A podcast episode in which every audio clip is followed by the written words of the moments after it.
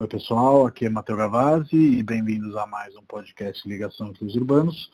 Hoje a gente vai falar com o Diego e com a Paula, que são dois arquitetos que trabalham em Salvador e estão à frente do projeto Prédios de Salvador e nos ajudaram na captação para o livro Prédios do Brasil. Oi Paula. Oi, tudo bom? Bem, e você? Bem também. E o Diego? Olá, Matheus, tudo bem? Bem, e você, Diego? Tudo ótimo. Eu sempre começo os podcasts com os convidados se apresentando brevemente.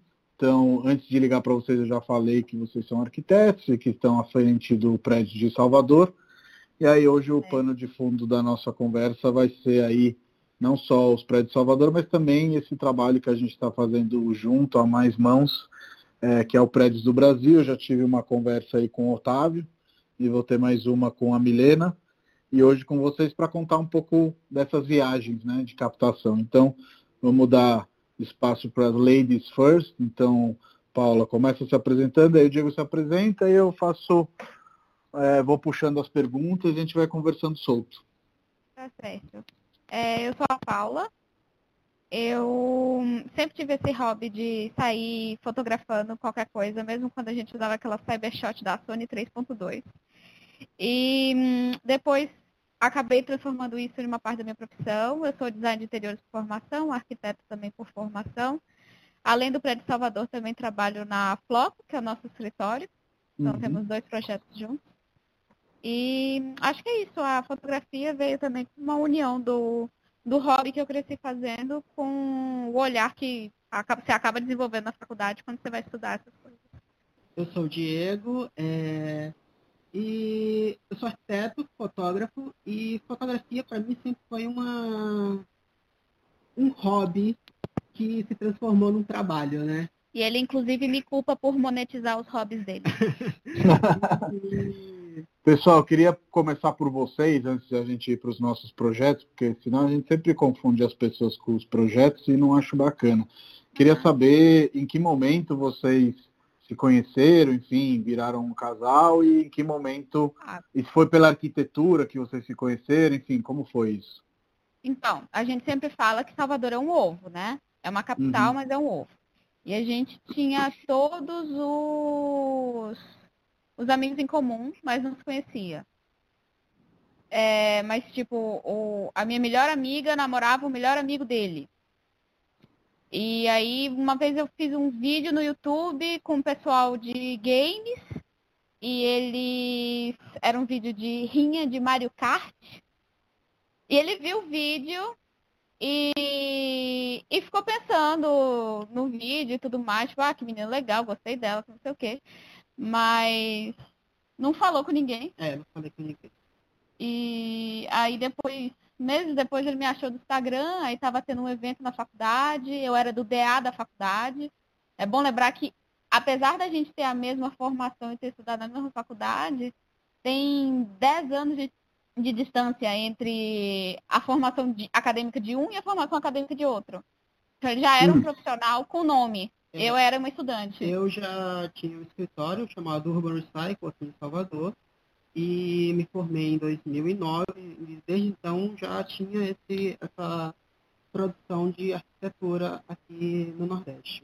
Aí quando foi ter um evento da faculdade, que eu organizava por ser do DA, eu fui chamar ele para participar do evento como palestrante.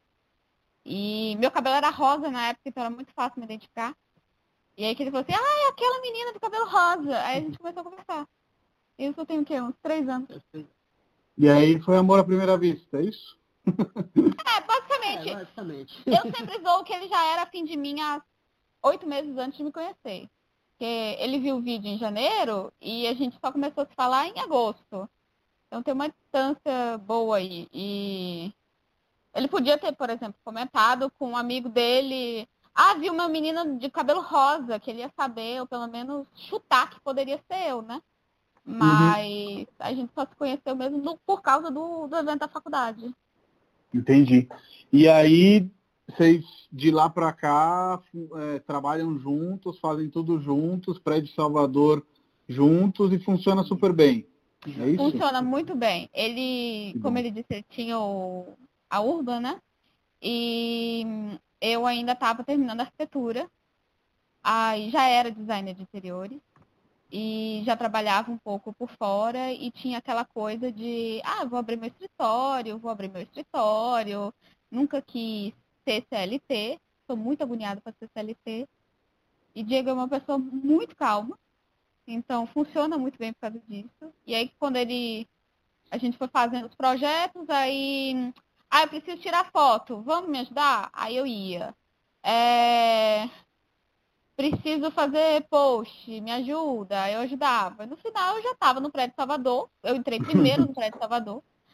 E depois que a gente. Ele saiu do escritório que ele, que ele tinha, fechou a sociedade, fechou o escritório e a gente abriu a Floco juntos. Que legal. E o prédio Salvador é um dos projetos junto ao prédio de São Paulo e aos outros prédios D, mas o prédio Salvador tem um carinho especial porque realmente vocês produziram muito conteúdo, né? A gente tem essa é, similaridade, essa intersecção aí entre paixões que nos leva realmente a explorar as nossas cidades, a nós, eu aqui em São Paulo e vocês em Salvador. É, isso sempre existiu é, como vontade ou o Prédio Salvador foi uma boa desculpa para começar? Eu tive a ideia do Prédio Salvador é, fazendo uma pesquisa para uma tese de mestrado mas uma tese de mestrado eu não consegui informação de um tal prédio. E, e eu fiquei pensando, caramba, se eu estou encontrando, a, o leigo em geral, ele não consegue informações de tais edifícios. Você manda, manda e-mail para os escritórios, você não consegue informações, é, na internet é muito difícil, e basicamente a, a parte de bibliográfica aqui em Salvador é muito pequena, né? Então, é, eu comecei a buscar o material do prédio de Salvador, desse mestrado, e com base nisso, eu resolvi fazer o prédio de Salvador. Bacana. E você, Paulo? Aí quando eu entrei, eu sempre tive aquela coisa de que o conhecimento tinha que ser para todos. Então, o Diego é mais acadêmico do que eu. Então, ele tinha aquele perfil mais de é, divulgar o conteúdo para outros, outros arquitetos. Eu já queria que o soteropolitano que anda na rua é, visse, visse a beleza em cada um daqueles prédios que ele está vendo. Uhum. Eu sempre tive essa, essa coisa. Já morei em muita cidade, então eu, apesar de ter nascido aqui, eu não sou só daqui. E aí eu sempre vi essa cultura nas outras cidades de você valorizar aquele prédio que você sabia que era é, o fulano que morou em 1900 e bolinha, que ele era tal profissão, que foi não sei quem que projetou, e aquele prédio era importante para a cidade por causa disso. E você vê pessoas normais na rua contando essa história. Eu sempre achava isso muito interessante. E aí quando eu comecei a, a escrever o, os posts do prédio de Salvador, eu assim, ah, vou colocar o máximo de informação possível de uma maneira que o máximo de pessoas entendam. E aí foi muito divertido porque a gente viu essa virada de chave nos nossos passeios. Diego já fazia passeios antes, com muito público também. E é, era, os passeios eram basicamente para estudantes de arquitetura, arquitetos em geral, né? Uhum. Não vinha pessoas de outra formação. O primeiro passeio que a gente fez depois dessa virada, não tinha ninguém de arquitetura, nenhum estudante, nenhum formado, eram só entusiastas sobre o tema. E aí é, é muito legal ver que a gente já teve famílias que fizeram todas as rotas disponíveis uma mais de uma vez. E que sempre, essa, é, por exemplo, essas, essas famílias que participavam sempre davam informações além do, do prédio, sempre contando a história. Era sempre, uma, era sempre uma troca bem bacana entre entre a gente, entre a gente e, e, o, e, o, público. E aí já ocorreu coisas de do pessoal virar assim, ah, meu pai morou aqui, minha mãe trabalhou aqui, é, esse prédio passou por uma reforma assim, em tal ano, minha mãe trabalhava aqui, ela ficou sabendo. Ah, o nome desse prédio é por causa da minha avó, meu avô escreveu. É construiu esse prédio e nomeou em homenagem a ela. Que era o prédio que a família inteira morava. Exato. Umas coisas muito Pô, divertidas. É, acho muito bacana vocês contarem isso, porque uma das coisas que a gente percebeu com o nosso projeto aqui, a gente também durante o tempo fez passeios e tudo mais, é realmente tentar tornar esse mundo da arquitetura, especialmente nas cidades, mais abrangente e essa linha de curiosidades, de pessoas que já moraram, já usaram, etc. É fantástica, até porque, como o Diego estava falando no início dessa fala, é muito difícil, às vezes, é, recorrer as informações, né? Outro dia a gente publicou um prédio no prédio de São Paulo, e aí a filha do arquiteto comentou, e aí quando é assim a gente é, acaba indo atrás, querendo saber mais, e tem sempre uma receptividade muito, muito grande nesse sentido. Tem algum prédio aí que tenha sido um desafio em Salvador para vocês falar, putz, aqui tem uma assinatura, mas tá difícil de achar, porque aqui em São Paulo muitas vezes você só acha as informações nas teses, nos mestrados que estão aspas, trancados nas faculdades, né?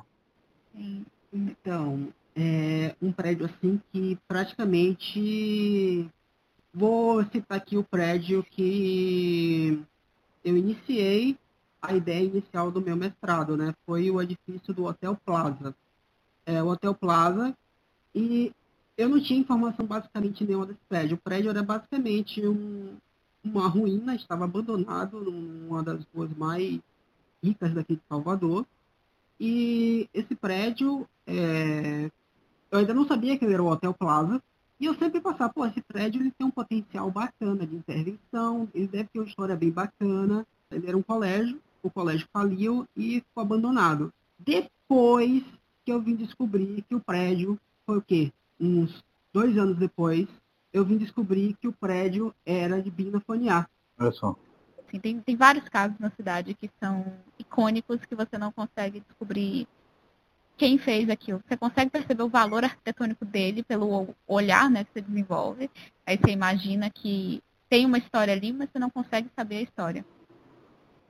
É, isso eu acho muito legal da, da, da, da, arquitetura das cidades, e no nosso passeio a gente falava isso, de como por mais que às vezes a assinatura esteja escondida, né, a arquitetura ela sempre conversa com a gente, né? Seja pelo estilo que você vai perceber o período, seja às vezes algum detalhe que vai te levar eventualmente a seguir uma linha, vai falar, putz, pode ser esse arquiteto, porque tem tudo a ver, uhum. etc, etc, ou um discípulo dele, né?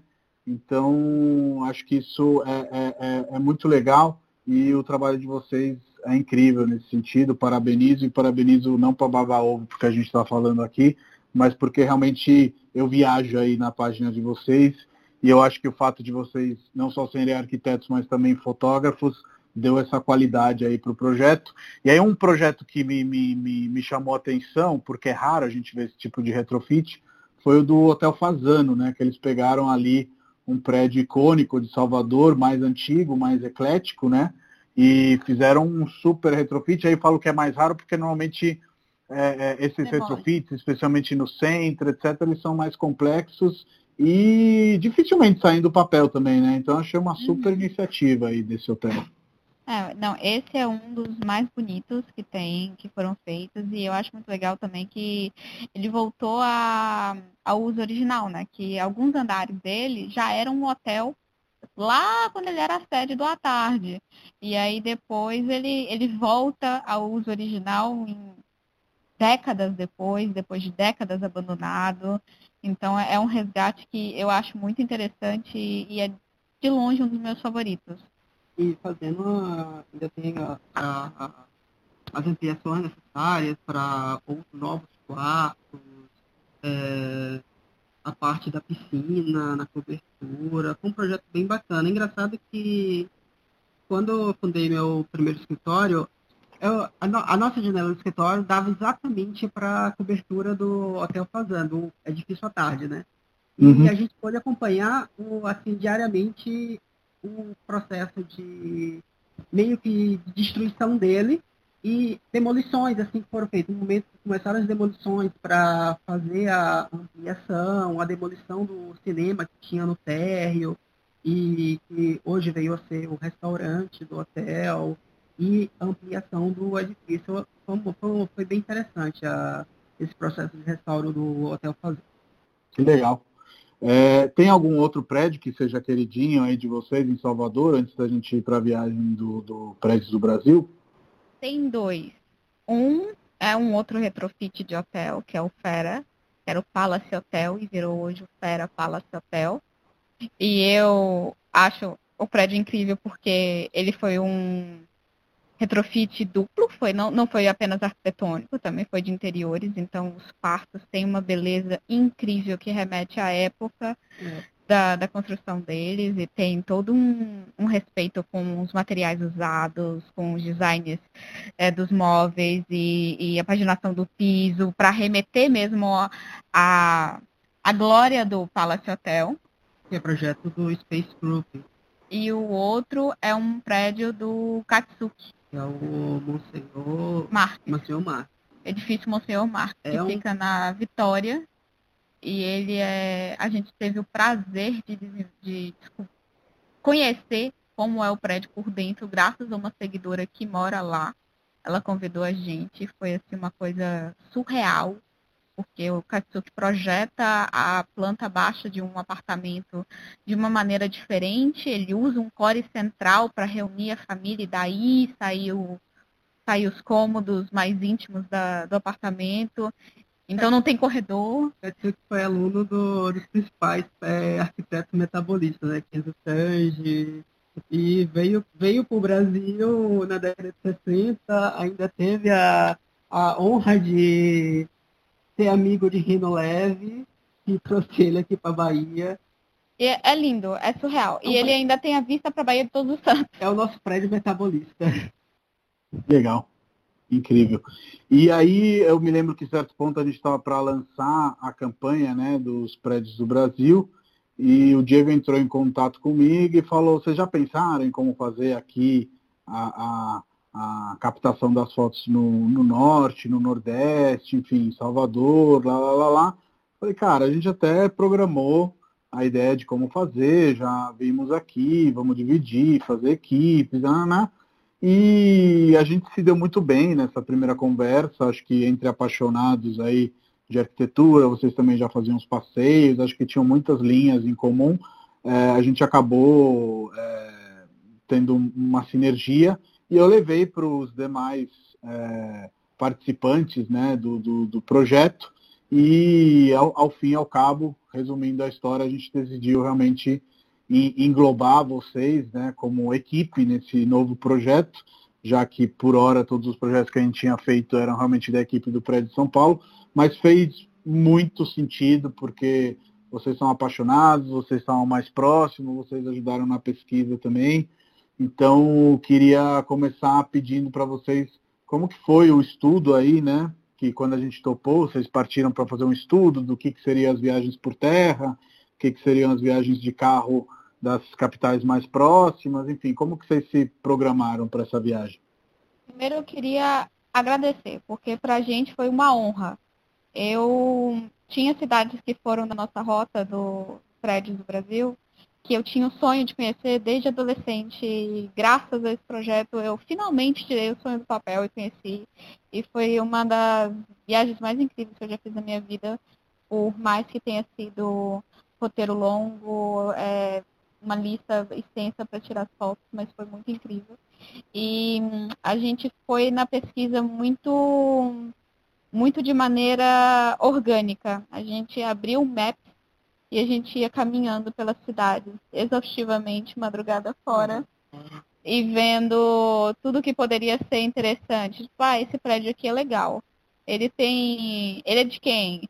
Ele é. Ele é de quando? É... E isso foi até até muito bom, porque primeiro que a gente chegou, tinha algumas cidades que a gente não conhecia, como eu falei, e a gente chegou na cidade já tendo uma noção espacial que ajudou muito a gente. E, uhum. e a gente acabou repetindo isso depois em loco, né? A gente fazia os trajetos e ia vendo, tipo, ah, esse prédio aqui a gente não. A gente passou batido por ele na rota, vamos tirar porque ele parece ser legal. É, e aí a gente cruzava esses dados dessa pesquisa do Maps rodando com o prazo que a gente poderia fazer com que o projeto seja execuível e, e também com a, a importância da região em si. Uhum. Então, uhum. a gente sabia que, por exemplo, a produção arquitetônica de Fortaleza é uma produção arquitetônica muito relevante e muito grande. Então, Sim. a gente ia gastar mais tempo em Fortaleza do que em Aracaju, que é uma cidade que tem uma produção arquitetônica interessante, porém é uma cidade muito menor do que Fortaleza. É, falar, é bem menor, então isso é. também ajuda, né? Sim, sim. Uma cidade que, nesse caso, assim, chamou atenção foi, por exemplo, Maceió. Na nossa pesquisa, a gente tinha encontrado muita pouca coisa de Maceió. Então, a gente ficou assim, caramba, Maceió tem muito pouca coisa. O que pra... a gente vai fazer com Maceió? O que a gente vai fazer com Maceió? Maceió foi muito legal que a gente tinha a rota certinha pegando basicamente o centro histórico. A gente uhum. chegou na cidade, entrou pelo centro histórico e foi batendo as fotos, né? Um com uma pinha na mão, o outro com a câmera e vai. Foi bater, era tudo muito perto do outro e a gente estava a pé. É, paramos o carro no lugar e fomos a pé. A gente foi batendo, batendo, batendo, batendo. Aí a gente foi pro hotel o hotel era mais próximo da orla. Aí quando a gente foi pro hotel, a gente passou pelo Porto Revitalizado, que muita coisa tinha passado batido quando a gente estava olhando no map. E é cada, cada retrofit, requalificação, reuso incrível. E aí depois veio a parte da orla, que era muito contemporâneo, com arquiteturas interessantíssimas. A gente, a gente passou batido aqui. Como que a gente fez o, o mapinha no map sem, passar, sem prestar atenção nesses detalhes. A Orla mesmo só tinha um prédio que tinha marcado no map. E aí a gente tirou mais de 20. Uau. Tirou... Maceió foi a cidade que mais surpreendeu ou teve outras também, ou outra, enfim, que, que vocês chegaram e que tiveram esse tipo de descoberta? Pode ser também uma que vocês falam, não, tem muita arquitetura, mas realmente chegando lá, estar lá foi um baque no sentido positivo. Maceió foi uma que surpreendeu porque a gente não tinha expectativa nenhuma, então foi totalmente surpresa. Aí teve as duas do norte, que a gente já tinha uma expectativa grande, principalmente Manaus.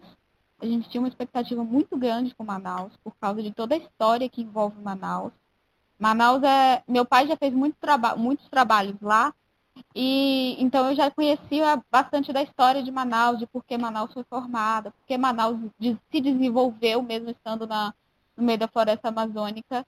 E, e aí você tem aquele.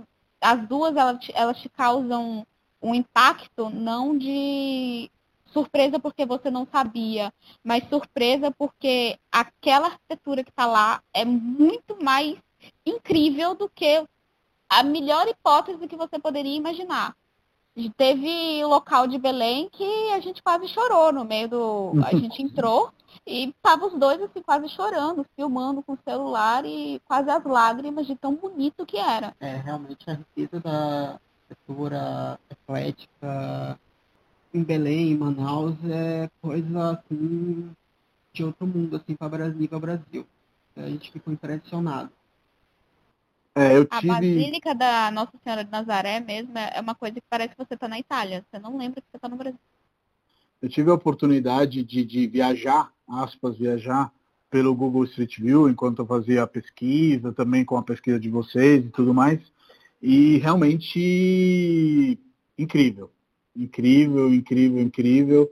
Belém é uma daquelas cidades que eu coloquei no meu, na minha Moleskine de viagens que eu quero fazer apesar de que no Street View, mas isso acho que não é uma característica onde Belém tem o privilégio, os centros históricos estão bem abandonados, né? Não sei se vocês tiveram essa, essa mesma percepção.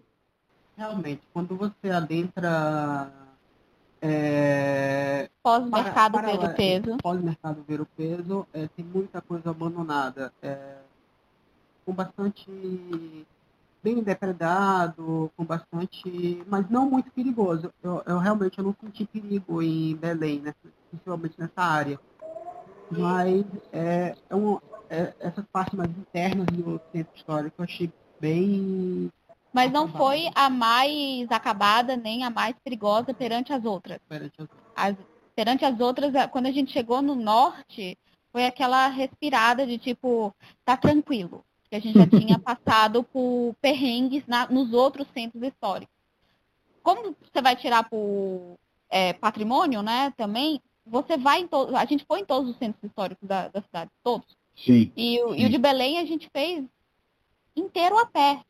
Uhum. Toda a rota de Belém foi a pé. E a gente foi andando, andando, andando, e a gente pensando, ah, quando ficar perigoso, a gente pega um, um outro transporte para chegar até o próximo ponto. E de repente a gente estava no mercado ver o peso, sendo que a gente estava hospedado a uns 15 quilômetros do mercado ver o peso. E a gente foi andando de uma, de uma vez só, sem sentir. e sem se sentir ameaçado também. Onde que foi a cidade que vocês me contaram que um cara estava seguindo vocês, mas estava trolando, na verdade? Foi Natal. certo Natal ponto ele, ele, ele deu um sinal que ele estava trolando vocês, é isso? É, ele fez aquele hang loose. Tipo, ah, otário. e a gente assim, morrendo de medo. Eu já tava pensando, como que, se a gente vai ter a câmera roubada aqui, como que eu falo, pessoal, gente, roubaram a gente. Aí eu pensando que vergonha, eu vou ser roubada de uma cidade da minha região. Você sabe que uma coisa muito feliz que a gente tem no projeto, que eu espero que nunca aconteça, é que a gente rodou todas as capitais, roda muito em São Paulo, faz muita foto, e nunca aconteceu nada com ninguém, graças a Deus. Então, que bom que também na, na, na, na viagem de vocês não aconteceu nada. E olha que Milena foi sozinha em alguns lugares. Então, é, Emiliana e Otávio, por exemplo, estavam em dupla. Então, realmente a gente tem, tem, tem muita sorte, porque é claro que esses equipamentos são visados, né? Não tem como, como, como falar que não. Mas, é, voltando a falar de, de da viagem, é, como que foi aí é, a, a, principal diferença que eu vejo, observando como vocês traçaram, é que em algumas vocês foram de carros e de carro, e outras vocês foram via via avião, né? Tipo, você vai de Salvador até Fortaleza com umas distâncias muito pequenas, de 5 horas de viagem, 6 horas de viagem, só de Natal até Fortaleza que bate 8 horas, se eu não me engano. Então uhum. é muito tranquilo você ir subindo passo a passo, sem, sem problema. Só que, como a gente já tinha essa experiência é, do meu pai de ser acostumado a trabalhar no norte, a gente sabia que estrada no norte não dava para pegar. Uhum, e sim. você tinha muitos trechos que você que era estrada de terra, outros muitos que você dependia de um barco. Sim. E aí a gente fez o, o hub em Fortaleza. Aí a gente fez Fortaleza Teresina de ônibus. Aí também porque Teresina era uma cidade muito tranquila de se andar, se fazer caminhando, então não, não ia fazer falta o carro. É uma cidade muito muito planejadinha, então ela tem ela tem os pontos dela muito próximo, tinha um ou outro ponto só que a gente teve que fazer, que pegar um transporte para ir, mas não era um transporte caro. E depois aí a gente fez Teresina são Luís de avião, São Luís Belém, Belém Manaus, Manaus Fortaleza. Inicialmente a gente ia fazer o hub em Teresina, porque dava ainda para ir até Teresina de carro. Só uhum. que a passagem subiu astronomicamente de uma hora para outra de Manaus para Teresina. Aí inviabilizava o, a situação. E Sim. ao mesmo tempo que a passagem Manaus-Teresina subiu muito, a Manaus-Fortaleza, que é três horas de voo, baixou muito.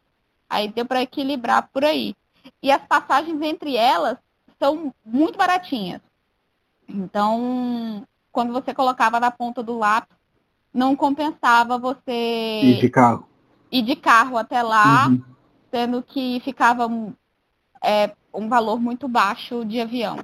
Sim, essa questão do hub foi bem interessante porque na, na, na, nas viagens em geral do Prédios do Brasil para captação, a gente se deu conta que não necessariamente as capitais, por serem capitais, têm voos diretos, né, entre elas. Uhum. E mesmo quando tem, não é todo dia, e quando não é todo dia, às vezes é mais caro do que, como você falou, eventualmente você voar de um outro lugar e estabelecer um deles como hub, vai e volta e voa, e voa de novo.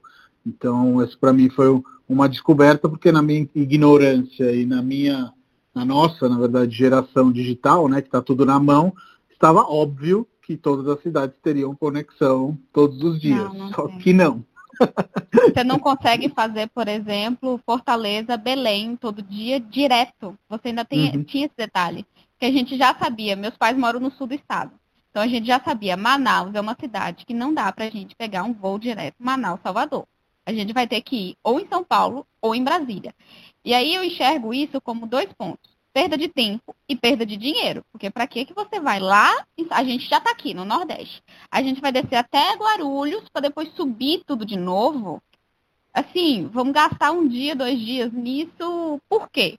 Aí eu saí caçando cidades que tinham voo direto. Aí eu vi, ah, Fortaleza tem, Teresina também tem, São Luís já não tinha não tinha São Luís Manaus com uma facilidade. Você já começava a ter que transitar por outras cidades. Seja lá no norte ou você tinha que vir para o centro-oeste ou para o sudeste do país. E aí o hub foi feito nessa, nessa divisão. A gente deixou o carro em Fortaleza e foi fazendo o resto do trecho, voltava e voltava para casa. Entendi.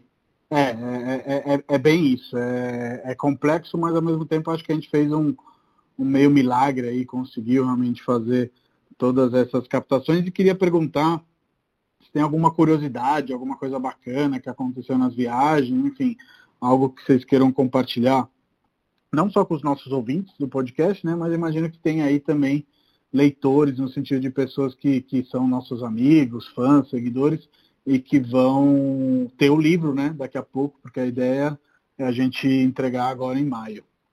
Eu acho que é uma curiosidade bacana talvez foram os prédios da, do centro administrativo de Teresina.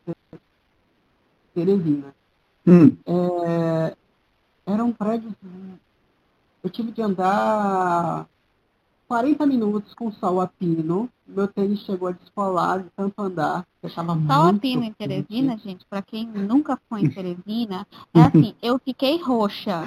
A gente já mora em Salvador. Ela ficou roxa andando 10 minutos em Teresina. E eu vi que valeu a pena andar esses 40 minutos em direção ao centro administrativo. Era um prédio muito com arquitetura. E é, foi, foi, um prédio que me chamou muita atenção. E... e é interessante ver como Teresina também para mim foi uma surpresa, porque eu imaginava que Teresina fosse ser, na, no meu auge de preconceito, eu imaginava que Teresina fosse ser uma cidade menos organizada do que Teresina é. Porque a gente, mesmo estando na mesma região de Teresina, a gente não ouve falar muito de Teresina. A gente ouve falar de todas as outras que ficam no litoral. Mas a gente uhum. não, quase não ouve nada sobre Teresina. Não, não tem notícia sobre Teresina. Isso, assim, a gente não tem notícia, sendo que a família de Diego é do Piauí. Exatamente. Então, assim, a gente já está numa situação de privilégio perante a muita gente que não tem nenhuma ligação com o Estado. É, nosso hotel, por exemplo, tinha projeto paisagístico de Boulevard. É, Legal. foi uma, uma das coisas mais incríveis da, da viagem, porque a gente pegou a Black Friday uhum. e a uhum. gente não sabia que os hotéis iam entrar em Black Friday. E entrou na semana que a gente estava viajando e, de repente, os hotéis que a gente ia fotografar, que eram inviáveis financeiramente para ficar, entraram no orçamento. Ficaram alguns até mais baratos do que os que a gente inicialmente tinha por causa da Black Friday.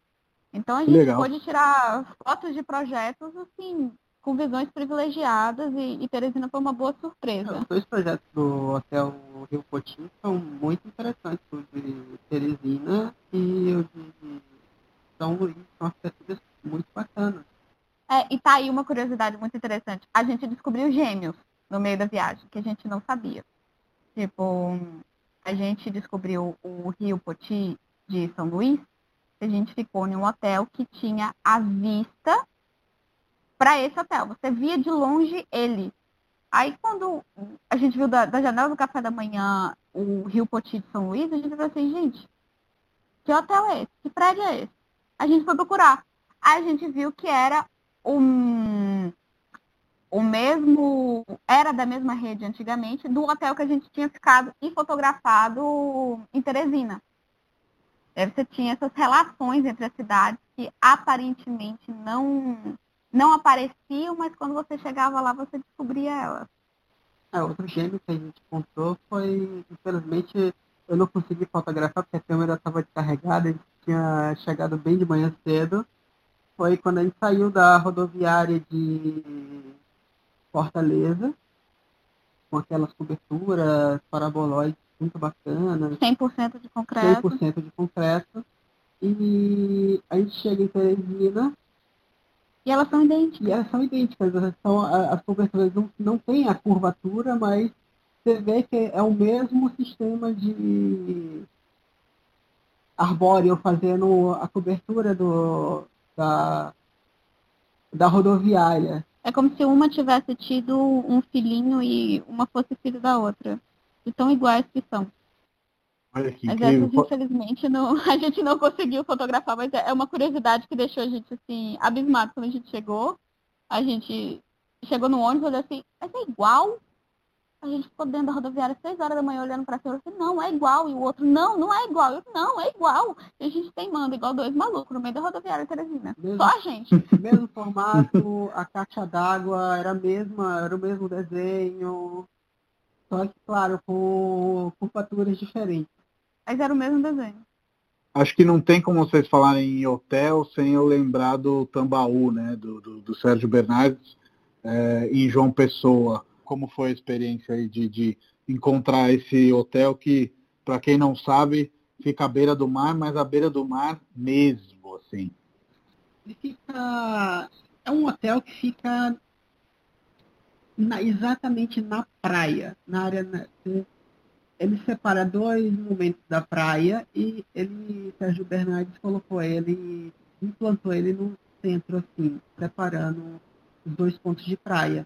Então, quando você chega pela areia, é, no caso, quando a gente visitou, é, a água estava muito alta, então você conseguia observar a água do mar batendo na, na estrutura do prédio. Aí você está imaginando como é que era estar hospedado em um dos quartos com.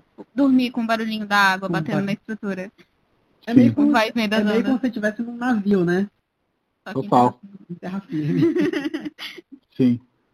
E, E você sabe tam- que outro dia eu estava conversando com a Vanessa Campos, que é uma amiga e restauradora, a gente estava falando de, de- de- de- da conservação né, do concreto armado, e eu fico imaginando esse edifício na praia, como você falou, Diego, tipo, os desafios que devem ser manter ele bem mantido, né? Exatamente. É, provavelmente o concreto ele deve ter passado por um tratamento que aguentasse ele estar na água do mar.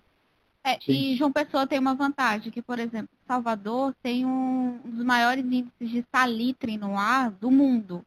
Então, talvez, se você construísse o mesmo prédio em Salvador, os cuidados teriam que ser triplicados. João Pessoa já tem uma quantidade de salitre mais baixa. Então, você tem esse benefício natural também. Tipo, tá no mar, mas o mar ainda poderia ser mais agressivo com ele se ele estivesse em outra cidade. Exatamente. Ele está numa cidade relativamente tranquila para se, estar no, no mar. Aqui em Salvador, Você sabia que eu não fazia ideia que tinha maresias mais agressivas e menos agressivas. Achei fantástico. Sim, sim, tem. descobrir aqui isso. Tem prédios que, mesmo de concreto, que próximos ao mar, que você vê a estrutura já começando a ser corroída. é. Por exemplo, um prédio, tem um prédio aqui em Salvador, que é o Centro de Convenções, que A gente tira foto a dele, gente tirou né? foto dele, porque em breve ele vai, provavelmente ele vai ser... Ou ele vai ser demolido, ou ser desmontado, desmontado. ou ele vai cair por conta própria. Exatamente. Ele já começou a cair, por sinal. É, que é um projeto do. Um dos últimos projetos do, dos irmãos Roberto, é, fruto de um concurso público, que é um prédio completamente em, em aço. E por conta da manutenção, o prédio ele acabou sucumbindo, ele não, tem, não teve manutenção. Então a, a- o poder público manteve ele para que ele viesse a cair. É, e não é que, por exemplo, não foi feito nada. Com certeza foram feitas coisas. A gente via ele sendo, o aço sendo repintado, via sendo tomado todos esses cuidados. Só que pela condição natural daqui ser uma condição muito abrasiva, é coisa assim, se um verniz de madeira marítima você vai aplicar de um em um ano, aqui você vai ter que aplicar de seis, seis meses. Porque o salitre é muito alto. E, e aí João Pessoa e todas as outras que a gente passou, a gente, a gente até espantava com isso, que, que teve meio que esfregado na nossa cara, que o quão grande era o salitre daqui. que aqui a gente mora a uma quadra da, do mar. E a gente tem problemas de como se a gente tivesse morado na Avenida da Orla. O nosso chão fica com maresia, estante fica com maresia, as janelas ficam com. vivem embaçadas de maresia. É, e nas outras capitais, por mais que você tenha é, o mar ali, a quantidade do salitre tem esse esse amor a mais, tanto com, com as construções quanto com os materiais.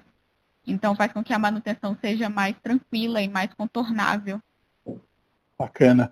Eu sempre pergunto para os convidados, antes de encerrar o podcast, que conselho que eles dariam, né? A gente está chegando aqui quase uma hora, é, para quem gostaria de começar aí um, um projeto cultural, enfim. É, eu entendo que os nossos projetos eles têm muito a ver com disponibilizar arquitetura para além das faculdades, das academias, dos livros mais teóricos, e eles são muito importantes para fazer com que esse tema volte a ser uma pauta, assim como o futebol é uma pauta, assim como a política é uma pauta, porque a arquitetura é o jeito que a gente vive, né? Ela tem que ser pauta, não tem como não ser. E aí queria perguntar para vocês o que, que vocês indicariam para alguém que quisesse iniciar aí um projeto cultural como os nossos. Primeiro, eu acho que falaria que para fazer, não ficar só planejando o momento ideal, a forma ideal, fazer com que as, o que a pessoa tem disponível no momento. O tempo que ela tem disponível, o equipamento que ela tem disponível naquele momento, e depois ela vai adaptando à medida que ela, ela for errando e acertando. E depois você é, é meio que uma humildade, mas ao mesmo tempo não é uma humildade. Mas como eu não encontro palavra melhor agora, vamos dizer humildade. É, de disponibilizar o conhecimento que você tem, sabendo que ele não é supremo e nem ele é 100% do que está disponível. Tipo, você vai disponibilizar o que você sabe naquele momento. E esse o que você sabe vai juntar com o que uma outra pessoa sabe. E aí que vira a coisa interessante. E às vezes aquela outra pessoa não é um acadêmico. Então, se você se colocar em um pedestal de dizer que você sabe tudo e não quer que as outras pessoas comentem algo, você acaba não, não se abrindo para essa experiência. Então, é se abrir para a experiência e fazer. E você, Diego, o que, que você diria? É, eu uso minhas palavras, as palavras de Paula. É... Não vale. e como, como eu tive um, um problema de encontrar informações para um trabalho acadêmico, é, outras pessoas também devem passar pelo mesmo problema em suas áreas. E é aquela, sempre passa independente do que você. Independente das críticas que venham aparecer. Na verdade, as críticas sempre são interessantes, né? Que sempre faz, vai fazer você a querer melhorar seu trabalho e criar um, um produto cultural bem bacana. É que às vezes a gente tem muita vergonha, né, de colocar alguma coisa que a gente aprendeu e e o que os outros vão pensar porque eu estou fazendo isso. Então, se você for lá e fazer, às vezes você descobre que, sei lá, seu melhor amigo de infância queria te perguntar aquilo há muito tempo e não perguntou uhum. e você está lá colocando. É, eu passei aí pelas críticas, acho que todo mundo que coloca a cara para tapa passa, mas as vantagens e as amizades e tudo isso que a gente está fazendo juntos é, são tão superiores às poucas coisas negativas que eventualmente acontecem e que, como o Diego falou, servem também para que a gente cresça, melhore, se questione, desde que sejam feitas claramente sempre com é, é, educação, jeito, modo, porque independentemente da pessoa eventualmente não gostar de alguma coisa, a gente não é obrigado a aturar mal educados, é, especialmente é, é, é, nas, nas nossas páginas, né, que são ambientes onde, não digo que a gente tem que escolher a regra do jogo, não é uma coisa tão é, é, exagerada assim, mas também tem que ser um diálogo, né, tem que ser algo bacana. É, queria agradecer demais vocês aí pelo tempo de vocês, foi incrível papear com vocês. Estou ansioso para a gente se conhecer ao vivo e a cores. Uma pena que não tenha acontecido agora em abril, em função do lançamento do livro, que teve que ser adiado pela questão do, do, do, do Covid, da pandemia, né? Mas espero que a gente lance o livro em maio, como está programado, e também que a gente se veja em breve. Se vocês não vierem para São Paulo, eu vou para Salvador. Com certeza. Foi um prazer também. Muito obrigada pelo convite. Muito obrigada pela oportunidade de trabalhar nesse projeto com vocês. Foi algo muito enriquecedor. Foi algo muito de conhecimento não só de arquitetura, mas conhecimento pessoal também, de que é possível fazer isso e levar conhecimento e informação para mais pessoas do que a gente já atingia. Foi uma honra enorme. E obrigada pelo convite para participar do podcast. É, foi uma honra participar do projeto Prédios do Brasil é, e conhecer todas essa. ter a oportunidade de conhecer além da nossa nossa cidade, conhecer a nossa região, o Nordeste principalmente, e além disso, as duas principais cidades do Norte foram, foram experiências muito grandes para enriquecedoras do nosso para a gente. E, e obrigado por, pela, pela convite para o podcast e espero conhecer você, vocês aí em São Paulo no lançamento do livro. Legal. É, eu confesso para vocês, acho que já tinha dito, que eu fiquei com invejinha branca de, de, de, de, vocês terem feito essa viagem, porque é claro que se a gente pudesse fazer tudo a gente adoraria, mas fazia mais sentido a gente formar um grupo e somar forças e ter um projeto é, melhor e também premiar aí vocês por terem feito esse prédio do Salvador, de Salvador, que é realmente incrível e eu recomendo a todos de, de, de, de olharem. E é isso, pessoal. Se cuidem e a gente se vê em breve, se for possível, aí com o fim da pandemia. Você também. Você Até, também. Breve. Até breve. Um abraço. Tchau, tchau. Um abraço.